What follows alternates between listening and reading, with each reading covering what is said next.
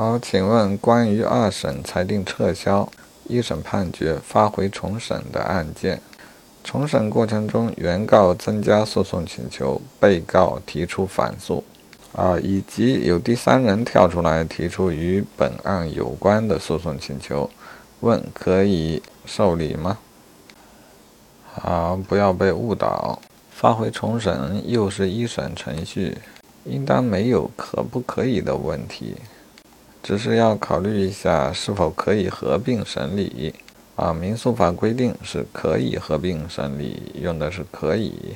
意味着也可以另案处理，呃，绝没有不可提出反诉或增加诉讼请求的说法。